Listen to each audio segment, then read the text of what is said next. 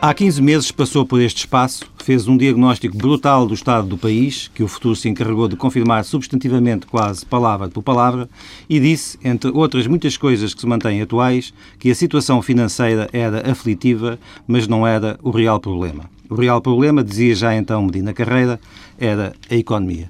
Bom dia, Sr. Professor. Bom dia. Comecemos então por essa, por essa entrevista. De José Sócrates dizia, entre outras coisas, não que não já. tinha estratégia e criticava também o Ministro das Finanças, Teixeira dos Santos, dizendo que já não merecia crédito. Eu pergunto concretamente, reconhece estratégia e crédito aos atuais uh, titulares das pastas, Pedro Passos Coelho e Vítor Gaspar? Ouça, as circunstâncias são diferentes e, portanto, uh, o comportamento dos homens é necessariamente diferente. Enquanto eles estavam, Sócrates e Teixeira dos Santos, as coisas ainda, ainda se arrastavam. E hoje já não se arrastam. Portanto, quem quer que esteja agora tem que ser diferente do que estavam. Porque não tem espaço de manobra. Não, não precisa ter mérito próprio, está é isso que me está a dizer? Não, eh, o Teixeira Santos tinha mérito. Ele era um professor. Não, não, isso está, o Sócrates é que não tinha preparação. Isso é diferente. Esse é diferente. Esse tanto faria mal eh, antes como, faz depois, como faria depois. O que acontece é que as circunstâncias da época ainda tinham ainda havia um furo no cinto, digamos assim. E agora não há furo nenhum.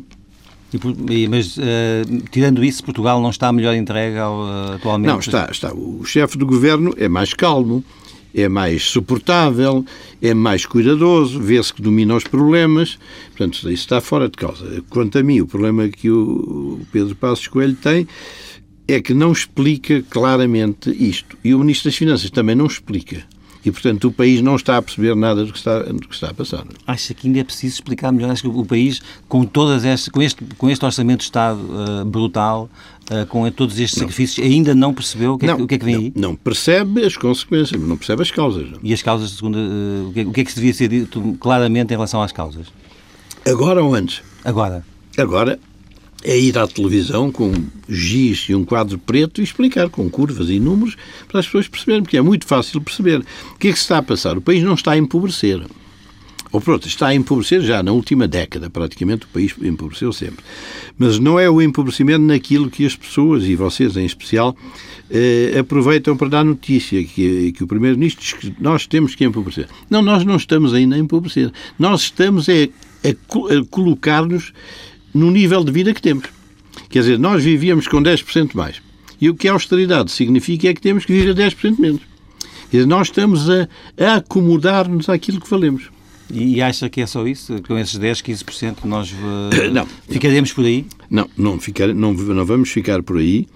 Uh, e, sobretudo, nós vamos enfrentar um grande problema que toda a gente, toda a gente aponta, que é o problema da economia. É que há as maiores dificuldades para relançar a economia.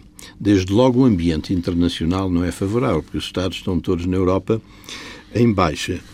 E, em segundo lugar, não temos dinheiro. Para fazer qualquer coisa que se veja é preciso dinheiro. Em terceiro lugar, não há tempo. Eh, tem que estar a fazer tudo a correr. Um, a meu ver, um dos erros deste acordo com, com os estrangeiros é que o tempo do acordo devia ser maior. Porque com o acordo para um prazo de 4, 5 ou 6 anos, exigiria uma austeridade muito mais moderada e tempo para fazer bem feito. Mas provavelmente isso acabará por ser renegociado, não acha isso? Ouça, será renegociado, mas em condições piores. Porque se nós fizéssemos isto com mais calma, de uma forma mais suave, não corríamos tantos riscos como estamos a correr. Mas acabou, acabou de dizer que não acredita que haja política, eh, brevemente, eh, políticas de relançamento económico e de combate ao desemprego em Portugal e na Europa? Não, não há. Não, porque as economias estão em cacos em consequência da, da, globalização e da desindustrialização da Europa, como os Estados Unidos, o resto. Eh, não temos disponibilidades. Temos sociedades e Estados muito desarrumados. E, portanto, não há assim miragens. O que se pode fazer é muito pouco. Por exemplo, isto que o Ministro da Economia anunciou ontem, que ia criar um, umas linhas de crédito e uns seguros de exportação, pode-se fazer, mas aquilo é uma coisa de nada. O resto, o desemprego, só se vence desemprego criando investimentos. E as medidas estruturais no âmbito do trabalho, isso, podemos esperar daí algum resultado, a médio, pelo menos a médio prazo? Eu não sou capaz de lhe dizer porque eu acho que a política, essa política está mal conduzida. Porque nós temos de ter a noção de que nos últimos, desde que entramos para a CE há 26 anos ou 27, nós deveríamos ter arrumado a casa. E não arrumamos nada. Nada Todos os governos depois de Cavaco Silva e ele próprio não arrumaram a casa. Mas agora não estamos a começar a arrumar. Não estamos a arrumar uma casa desarrumada, não é propriamente a nossa dispensa, não. Mas é a sua convicção ou não de que estamos a começar a arrumar? Estamos a começar, mas não há. Porque, eh, quanto a mim, o problema não é começar ou não, é a estratégia. O que se tem que ter por muito claro é que nós não vamos conseguir eh, tirar o país da, da situação em que está sem investimento. O que, é que, o que é que causou a nossa situação? Foi a destruição do aparelho produtivo. Começar pela agricultura e, e pelas pescas e por aí fora, e depois as indústrias saíram por causa da globalização. Ora, sem recriar um aparelho produtivo, nós não podemos produzir muito mais. Portanto, a primeira, o primeiro objetivo, para além desta austeridade... Mas tem, tem o segredo para isso? Não, não tenho segredo, tenho um método mental, isto não é um problema de segredo. E esse método diz, o método é resumidamente, é... o quê? Ouça, eh, nós, nós vimos fugir, entre aspas, daqui indústrias para onde? Para a Eslovénia, para a República Checa, para a Hungria, etc. Porquê? Nós temos que saber porquê. E temos que criar condições de concorrência para atrair esses investimentos. Porque se eles têm razões fiscais, ou razões de burocracia, ou razões de tribunais, ou razões, seja do que seja, para ir para lá, nós nunca, nunca vamos mantê-los cá, nem os vamos atrair, porque nós Sim, não já temos... Já me disse isto aqui há 15 meses, portanto, uh, estudar, estudar esses, esses mercados e igualar Exato. as condições. Nós, nós temos, por exemplo, o sistema fiscal, que eu conheço por trabalho, uh, o nosso sistema fiscal está cada vez pior. Vocês noticiaram hoje que há cerca de 250 medidas de alteração. Eu, a última vez que li, que contei há 3 ou 4 anos, eram 140. Não há ninguém que queira investir num país que altera 140 Uh, uh, pontos de um regime fiscal. Não há, os chineses e os angolanos parece que estão dispostos a isso. A quê? A investir. Mas ouça, os, os, chineses têm razões para investir, porventura, que não são aquelas que a gente pensa. Nós olhamos para o dinheiro, o dinheiro chinês é mais volumoso, venha o dinheiro. Mas os chineses têm uma estratégia política os chineses caminham para ser a primeira superpotência do mundo. E, portanto, quando os pinheiros vêm cá investir dinheiro, não é para ganhar dinheiro, que eles não precisam de vir cá ganhar dinheiro. Eles vêm aqui porque isto é estrategicamente fundamental. Como... E, mas a questão é saber se isso é bom ou não é bom para nós, para Portugal. Ninguém é capaz de lhe dizer, eh, seguramente, vai depender do que será a China, não é? Mas essa, essa, essa diversificação preferi... do investimento em Portugal é bom, aparentemente, pelo menos teoricamente. Ouça, isto que se passa aqui com os chineses e com os outros que virão não tem significado nenhum, senão que trazem dinheiro, que é aquilo que necessitamos mais. Porque aquilo não são novos investimentos. Eles vêm explorar uma máquina que existe. Entendamos. Nós precisamos é de novas máquinas para produzir. Conseguindo, quando se bandeira em arco, os chineses ficam com isto, os angolanos com aquilo, os alemães com aquilo outro, Bom, isto não é criar aparelho produtivo, isto é apanhar aparelho produtivo, que nós fomos obrigados a vender, não é? Uh, para terminar esta parte da nossa entrevista, acredita que ainda vão ser preciso mais medidas de austeridade para o ano 2012 do que aquelas que estão inscritas no Orçamento de Estado? Ouça, isso é muito, é muito aleatório, porque as medidas dependem da economia que as sustentar. Quer dizer, se a recessão for mais ampla do que aquilo que está previsto, as medidas não chegarão. Portanto, tudo vai depender do comportamento económico. E esse não depende só de nós, como sabe. Medina Carreira. A atualidade económica. O chefe do governo é mais calmo, é mais suportável, é mais cuidadoso, vê-se que domina os problemas. Nós vivíamos com 10% mais. E o que a austeridade significa é que temos que viver 10% menos. A meu ver, um dos erros deste acordo com, com os estrangeiros é que o tempo do acordo devia ser maior. O que é que causou a nossa situação? Foi a destruição do aparelho produtivo. O nosso sistema fiscal está cada vez pior. Quando se bandeira em arco, os chineses ficam com isto, os angolanos com aquilo, os alemães com aquilo outro. Bom, isto não é criar aparelho produtivo, isto é apanhar aparelho produtivo, que nós fomos obrigados a vender, não é? Falava uh, da necessidade de, que temos de, de investimento e de criar indústria e, da estabilidade fiscal que é necessária para atrair Uma esse investimento. Como é que olha para o caso Jerónimo Martins, que esta semana esteve a marcar a atualidade noticial? Olha, o caso Jerónimo Martins é um caso surpreendente para mim. Não, por, não pelo caso em si, mas pela reação que provocou. Porque antes do Jerónimo Martins já havia 19 empresas do, das 20 do PSI 20 tinham ido para lá, e algumas públicas e algumas com participações públicas. Porque é o seguinte, estes... A Galp, a EDP... Tudo aquilo está lá. Quer dizer, o Jerónimo Martins agora é o bombo da festa, eh, de uma maneira completamente hum, alarve, entre aspas. Porque Não sei as razões, que eu, que eu não falei com o Sr. Soares Santos, lá atrás suas, mas... Ele invoca é, a instabilidade fiscal em Portugal como se, razão para se é uma boa razão, se é uma boa razão, porque como disse, vocês noticiaram 250 alterações, quem é que investe num país que altera 250 pontos? Não são todos importantes, mas se forem 5 já é muita coisa para não estar cá. E uma das razões da atração de investimento é a estabilidade fiscal. A Holanda o que é que faz? O meu amigo vai lá e quer investir. Quer colocar lá capitais. E eles dizem que lhe vão, lhe vão dar estes, estes, estes benefícios por não sei quantos anos. Exatamente porque a estabilidade fiscal é um ponto decisivo para o investimento. Portanto, é, o Sr. Soares Santos, se calhar, teve azar neste momento de vir com esta medida, eh, mas ele, ele está a ser, digamos, linchado na praça pública de uma maneira completamente inaceitável, porque aqueles que o lincham deviam ter alterado os regimes para as empresas em que o Estado está metido. E acha aceitável que um deputado da maioria do CDS-PP eh, peça, de certa forma, eh, de forma velada, eh, um boicote eh, ao consumo não, nos supermercados? Isso não é exato o que você diz, não. Eu ouvi por acaso em direto. Esse deputado do CDS foi fazendo, foi eh, fazendo várias considerações e, a dada altura, ele disse aquilo que é lógico. Uma pessoa tem todo o direito de ir por, por qualquer sítio e as pessoas podem reagir contra. E Neste caso, não comprando. Mesmo, não, não é? comprando. Mas ele depois disse: Bom, mas este não é o problema. E depois falou. Quer dizer, a, a comunicação social truncou esta afirmação. Porque aquilo que ele disse é lógico. Não é preciso dizer que, que, que a população pode deixar de comprar chouriço ou manteiga. Não? Mas, mas depois ele seguiu. Se, se for seguir todo, toda a intervenção, não é esse o sentido dele. E, mas acha ainda assim que a maioria devia, através deste exemplo que hoje uh, se tornou mediático e, portanto, traz o debate para a praça pública, que o Governo devia ponderar uh, mudar a legislação fiscal que tem, torná-la mais O, Governo devia, mais estável? deveria reponderar, não por causa disto só, mas por vários aspectos. É que a reforma de, de 1988, do tempo do Dr. Miguel Cadilhe, ela já está em cacos. Conseguindo, já não há articulação, já não há qualidade nenhuma no sistema fiscal. Ele precisa de ser retocado em pontos essenciais. Por exemplo, eh, eu tive que trabalhar ontem e anteontem num processo e aplica-se a Constituição, aplica-se a Lei Geral Tributária, aplica-se o Código de Procedimento Administrativo, aplica-se o Código, de, o CPT, aplica-se o CPPT. Quer dizer, só para saber que, o que é que se aplica ao caso concreto são horas, dias de trabalho.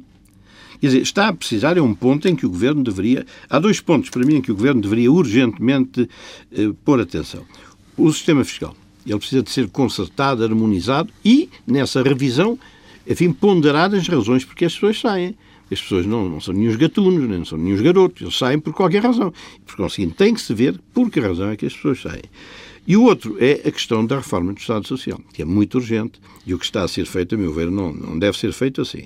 Porque não se trata de reformar, mexer na saúde, mexer na educação, mexer nas pensões, não. O que é preciso é ter uma visão unitária, uma visão global das possibilidades do Estado Social. Porque o Estado Social Mas este o que é o é? Dinheiro. certo. O seu professor há pouco dizia que faltava tempo, que era, havia claro. urgência de tomar Sim, mas medidas. é preciso começar. E, mas este, este é o momento para começar com essas reformas estruturais não que vão é para lá não, da Justiça. Não, não, isso não são uh, em si mesmas imediatas reformas, são coisas que levam meses, levam um ano. O que eu digo é que não vejo começar a tratar desses problemas. Da estratégia de atração de investimentos, do problema do Estado Social. O Estado Social é um pilar que se vacilar vai provocar problemas dramáticos num país pobre como nós somos.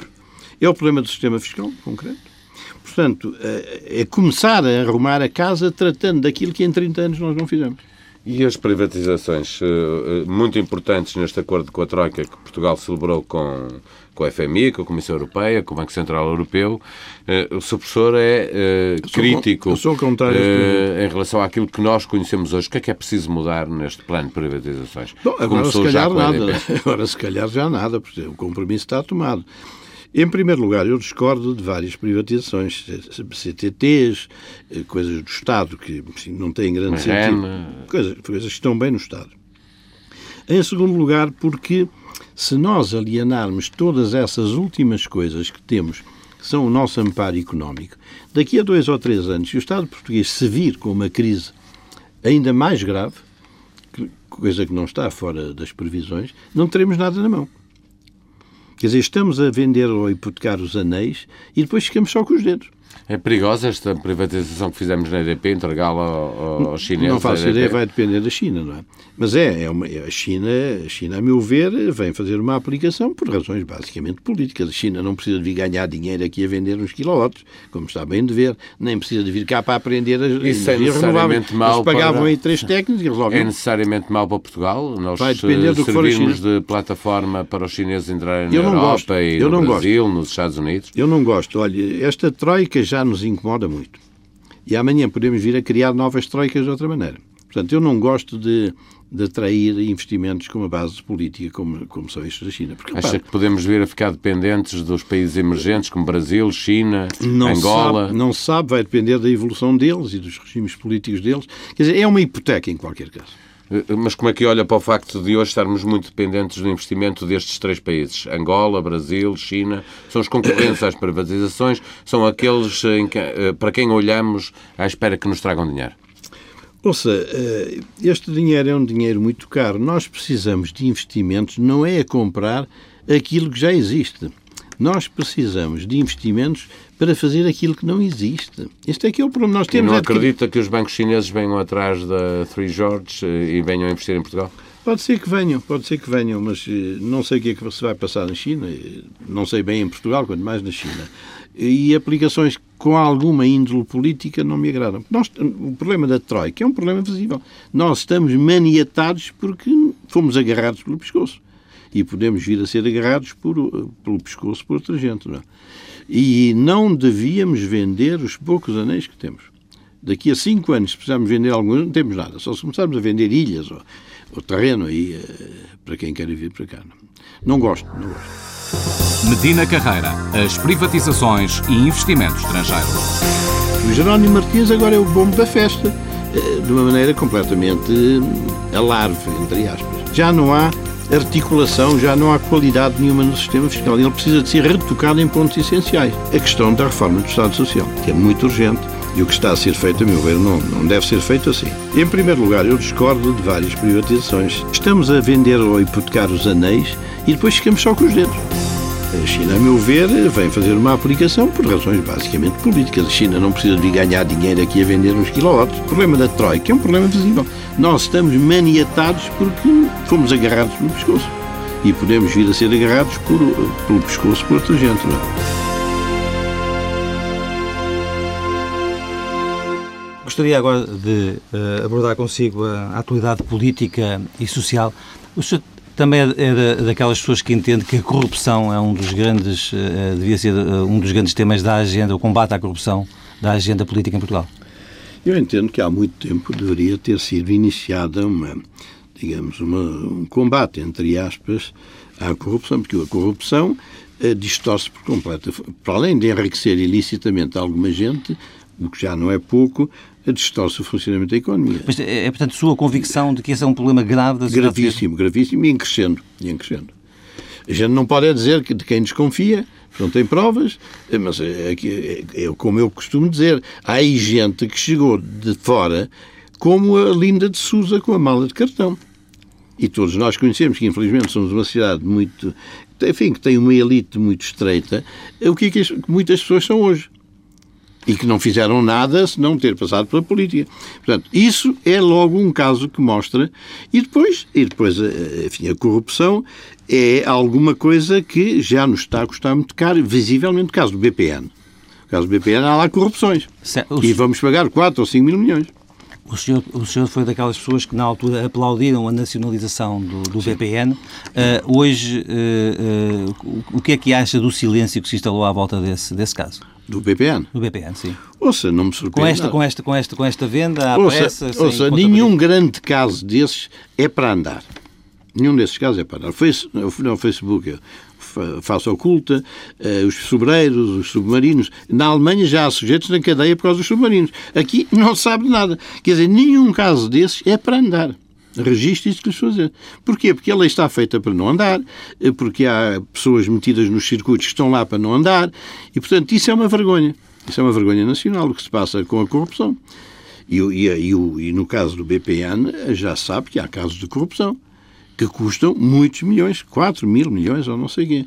Quer dizer, a corrupção é uma coisa altamente destrutiva. E tem um outro efeito, é que num país onde a corrupção vingue, não há bom investimento. Porque ninguém que queira fazer um bom investimento vem para um país em que está sujeito ao vai vem da corrupção, não é? Como é que viu o discurso de ano novo do Presidente da República? Ouça, não preste muita atenção a estes discursos, percebe? São discursos de circunstância. O Presidente da República, eh, o, que, o que eu registro, independentemente disso, é que ele está a cumprir um mandato de uma forma muito diferente daquela que cumpriu o primeiro mandato. Muito diferente em que sentido? Mais Bom, crítico? Interveniente. Ele hoje, ele hoje intervém, dia sim, dia não, a coisa que equivalha, e no outro tempo ele não interveio em coisa nenhuma. Ele falava no 25 de, setembro, de, de abril, no 5 de outubro, no 31 de dezembro, etc. Era um discurso de circunstância. Pode-se dizer que o Presidente da República terá aprendido com, com os erros? Não, não está a aprender. Não, ele não está. Ele não, não tem nada a aprender do Dr. Cavaco Silva. Ele já sabe mais que nós há muito tempo. O problema dele, dele e de todos os candidatos à presidência da República e Presidente da República é que fazem um primeiro mandato que é a campanha eleitoral. O que é que é uma campanha eleitoral silenciosa? Que diz pouco para não, não desagradar. Para se ser eleito no segundo, no segundo mandato. Quer dizer, o que o Dr. Cavaco Silva fez é aquilo que é normal. No primeiro mandato, silêncio. O azar nosso é que era preciso um presidente interveniente muito mais do que os outros anteriores, que Jorge Sampaio, Mário Soares Ramalhante. E agora está a ser crítico em excesso em relação ao governo? Ou sei, não direi que é em excesso. Eu entendo que ele, ele tem dois objetivos, eh, parece-me a mim. O primeiro é conquistar algum apoio popular eh, dizendo umas coisas eh, contra o governo. Portanto, ele está a querer, provavelmente, criar um terreno mais consistente se ele amanhã tiver que intervir numa situação mais complicada. Acho que essa é provavelmente uma das razões. E a outra razão é porque ele, de facto, pensa aquilo que está a dizer, eh, mas que acho que vem fora de tempo. Porque aquilo que ele está a dizer era, em grande parte, evitável se ele tivesse avisado o país há cinco anos. O senhor também acha que, eh, alguns durante esta legislatura, pode vir a ser necessário em Portugal um governo com uma maioria ainda mais alargada do que esta? É, eu diria que já seria conveniente. Não é? Já seria conveniente, porque quanto maior for a maioria, digamos, mais possibilidades há de compor o ambiente social. Acho que isso seria indispensável. Mas eu, eu suponho que neste momento o que seria mais conveniente, se fosse possível, era os grandes partidos, os três, mais o Presidente da República, criarem um governo não é de independentes, mas é de gente que está um bocado acima ou ao lado da política. O senhor diz isso porque acha que é provável que haja forte contestação social em Portugal? Tudo leva a crer que venha a haver. Tudo leva a crer que venha a haver. Em que termos de violência ou não, sei lá, sem violência, e enquanto forem estas manifestações da CGP e tal, isso é coisa organizada, tal, aquilo não molesta nada, nem provoca nada, nem produz nada, não tem efeito nenhum. É apenas espetáculo de rua.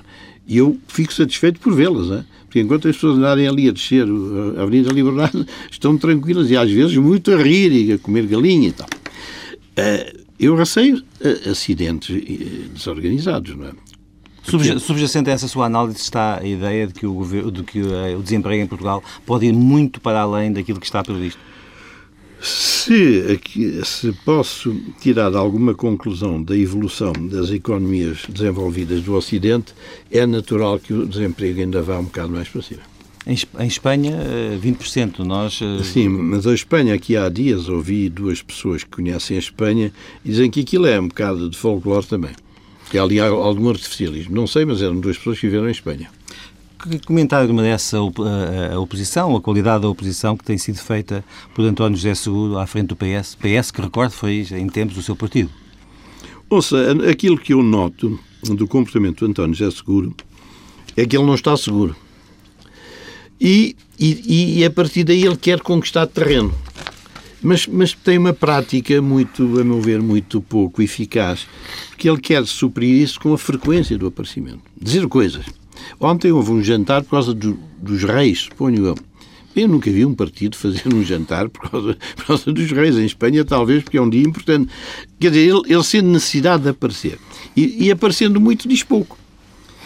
Acha, o chefe partido que, tem que falar pouco, mas dizendo coisas acha, Mas acha que o PS podia ter tido outra, outra posição na discussão uh, do, do, Orçamento de Estado? Ouça, não é uma questão de posição. É uma questão de posição. O PS tem que aprovar aquilo, não vale a pena estar ali a fazer brincadeiras. A questão do que me põe é a, a consistência do António José Seguro. Acho que ele vai por mau caminho. Ele sente debilidade interna e quer aparecer para ganhar terreno. E não percebe, ou não está a perceber, que para ganhar terreno não é dizer coisas. É dizer uma coisa de vez em quando, mas muito importante.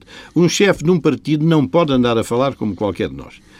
Quando abre a boca tem que dizer uma coisa muito consistente, muito estudada, muito decisiva e com, enfim, com a noção de, do, do, impacto que essa, que essa coisa pode ter. Não? É? O tema do, do, dia em Portugal é a discussão sobre a maçonaria e a influência que a maçonaria tem uh, no mundo da política e dos negócios. Como é que o senhor olha para esta questão? Ouça, está por um problema para que eu não costumo olhar.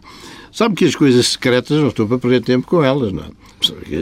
Não anda a brincar, a brincar eh, ao jogo da cabra cega. Ele não sabe nada do que se lá passa, vocês têm feito umas investigações que eu tenho seguido. O que eu acho destas sociedades secretas é que têm toda, toda a razão de serem regimes ditatoriais, como eram tempos de Estado Novo. Pergunto-lhe assim, acha que há alguma coisa que justifique reunimos ali no armazém, todos em segredo, fardados?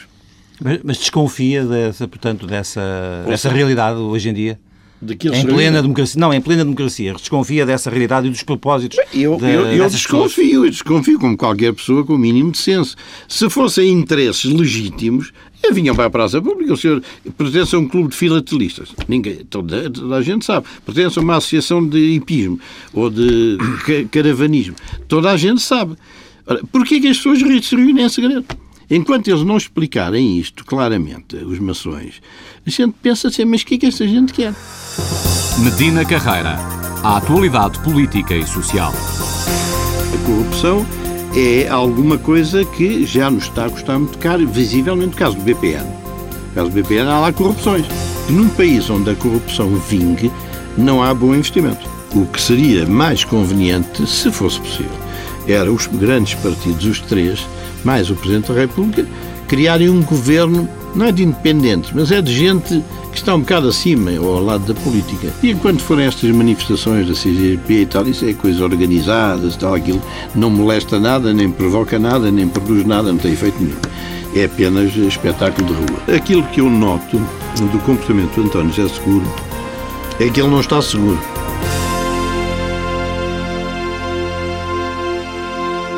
E, muito às claras, Angela Merkel e Sarkozy têm estado uh, a dirigir os destinos da, da Europa. Uh, fica com dúvidas sobre esta condição que estão a fazer os dois países mais poderosos da União Europeia e da zona euro? Acha que vamos no bom caminho? Não, não acho que vamos no bom caminho. Aqui o problema é que as pessoas pensam que se se resolver o problema do euro está tudo resolvido. E não está. Porque o grande problema, que é o pano de fundo desta, destas dificuldades atuais, é a globalização. O grande problema é o empobrecimento das indústrias do Ocidente que se deslocam basicamente para o Oriente. E isso é que faz com que o nível de vida caia, que o desemprego suba, que não haja direitos adquiridos, que não haja coisa nenhuma. Portanto, na parte em que eles estão a tratar do euro, eu vou dizer-lhe uma coisa que é capaz de chocar. É que eu percebo que eles trabalhem assim. Se trabalham bem ou mal, é outro problema. Porque já pensou o que é reunir com 27 pessoas para discutir um problema urgente e sério? Não é possível. A Europa não criou instituições eh, ágeis para enfrentar os grandes e, e rápidos problemas. Não é uma questão de vontade política. A Comissão Europeia não poderia estar a liderar eh, este processo Mas, se houvesse vontade política dos, dos governos. Ouça, eu, eu penso que a Comissão Europeia tem um problema de base é que eles não são eleitos. Eles são escolhidos pelos chefes dos vários governos. E, portanto, a Comissão Europeia tem a força que os chefes dos governos concedem. E parece-me que o Dr. Barroso está com dificuldades eh, de afirmação. Ele às vezes sai, talvez, que, com o intuito de, de afirmação. Agora, o, o, o, problema de fundo aí é outro. O problema de fundo aí é outro. É se eles estão a olhar bem para o problema. Eu penso que, que se passa com a senhora Merkel, se é isto que eu penso, estou de acordo, é que os alemães têm medo de pôr o BCE a produzir notas. Porque se produzirem e notas... é a única solução? Para resolver o problema do euro? Uh, chegaremos já lá. O, porque ela sabe que é assim, os europeus, gregos, portugueses, espanhóis e outros assim, no dia em que disser você pode cá vir buscar dinheiro quando lhe der na cabeça, nunca mais ninguém trata da casa. Dizer, continuamos indisciplinados.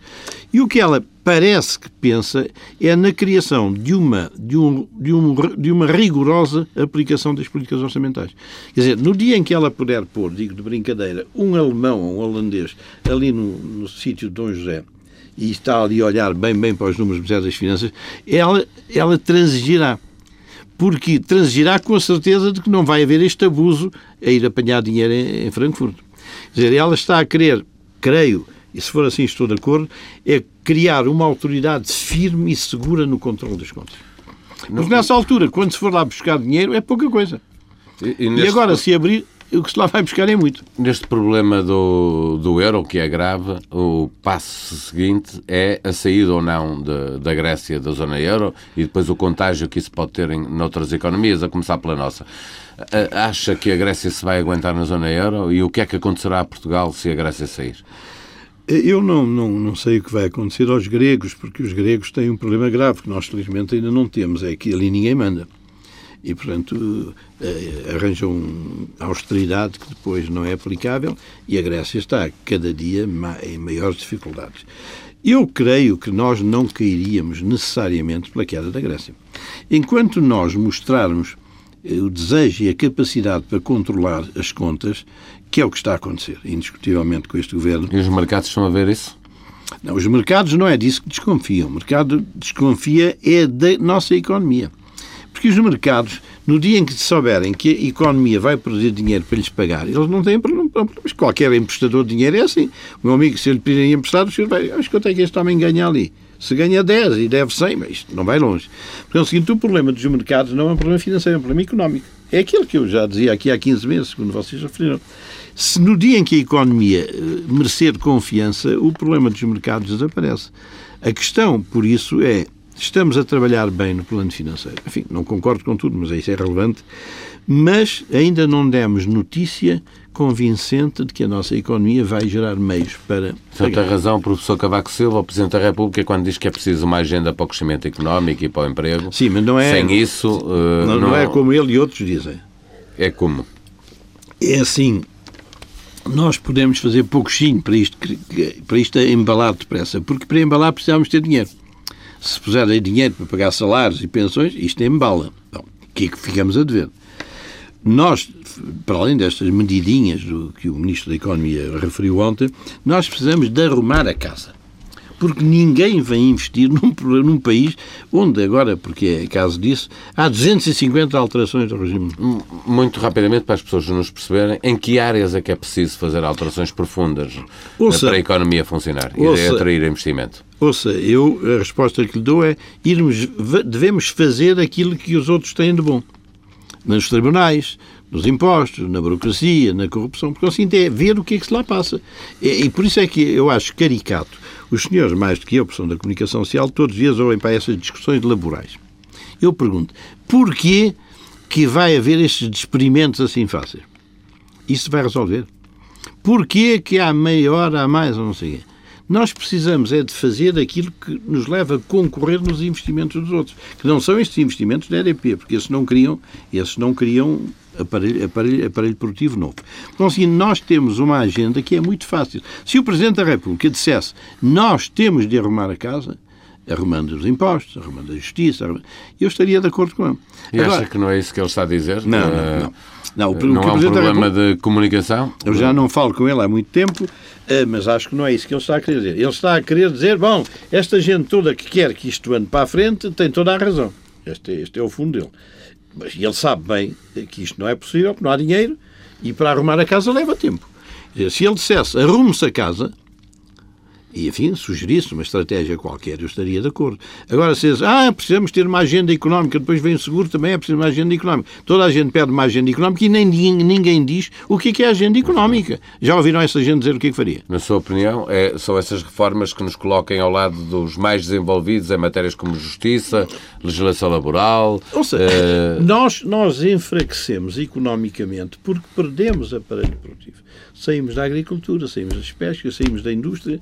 Bom, Ora, nós só podemos vir ao de cima se recriarmos aparelho produtivo. Não é vendendo a EDP, é trazendo dinheiro que queira vir para aqui para criar novo aparelho produtivo. E isso só criando condições de atração. Sr. Professor, uma última pergunta. O que pensa da necessidade de, de colocar na Constituição limites à dívida e ao déficit? Bom, sei, eu, eu não costumo perder muito tempo com esses assuntos, porque dia, se um dia nos impuserem, a gente tem que alterar. Nós não temos autonomia para, para divagar. Uh, e mesmo que esteja lá, se for necessário, vem um governo que começa a falsificar contas. Foi o que aconteceu. Portanto, essas coisas para português não, não são muito eficazes.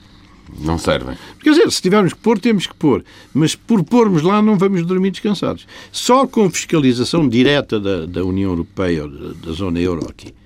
Sei lá, um delegado, um sujeito um qualquer. Alemão. Não, não pode não ser, até pode ser português. Se for um doutor Silva Lopes, pode ser um português. Deve ser um português sério e que saiba de número. Medina Carreira. As questões europeias. O grande problema, que é o pano de fundo desta, destas dificuldades atuais, é a globalização. Eu penso que a Comissão Europeia tem um problema de base. É que eles não são eleitos. Parece-me que o Dr. Barroso está com dificuldades eh, de afirmação. Ele às vezes sai, talvez, que com o intuito de, de afirmação. Os alemães têm medo de pôr o BCE a produzir notas. Os gregos têm um problema grave que nós, felizmente, ainda não temos, é que ali ninguém manda. Eu creio que nós não cairíamos necessariamente pela queda da Grécia. Toda a gente pede mais agenda económica e nem, ninguém diz o que é, é a agenda económica.